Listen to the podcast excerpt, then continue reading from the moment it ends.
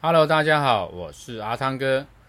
欢迎收听今天阿汤哥连锁店经营狂想曲。阿汤哥今天要跟大家分享的主题，呃，门市招募，如果我们招募到有经验的人，应该如何起薪呢？我想这个问题有很是很多老板的一个呃，不知道该怎么解决问题。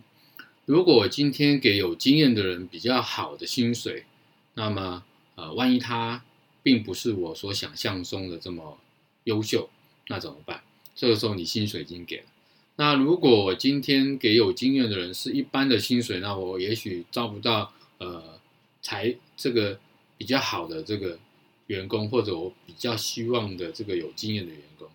所以呢，基本上在这一块里面呢，呃，阿汤哥给大家一个建议哦，就说关于你今天要招募比较有经验的这个员工呢，你可以用这个方式。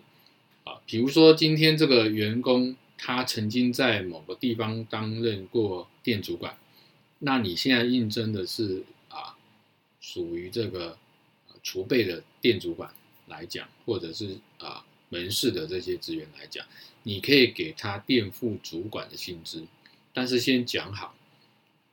我给你的这个啊薪资呢，会有一个津贴是属于副主管的津贴。那我会考核三个月，啊，如果考核通过呢，我会持续给你这样的一个津贴。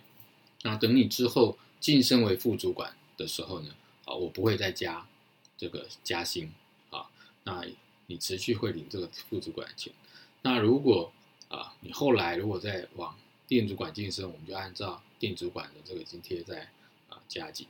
但是如果三个月后呢，你的这个表现并不如我们预期，或者不如你所讲的啊，这样子的话，那我要把这个津贴拿掉啊。那基本上用这样的方式，一方面各自有保障啊。那当然，这过程当中你必须得很严格的进行所谓的访谈跟所谓的这个啊考核，让大家彼此都能够认同呃这样的考核的依据跟呃你在他所谓能力的呃。平和上面的一个标准是怎么样啊？这样同时大家会比较在一个平等的一个状态下认同这样的一个机制。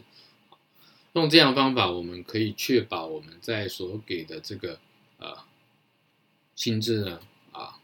对于有经验的人是一个保障。那对于我们啊业者在给薪资的上面也比较不会因此而有问题。那这是我给大家的一个建议。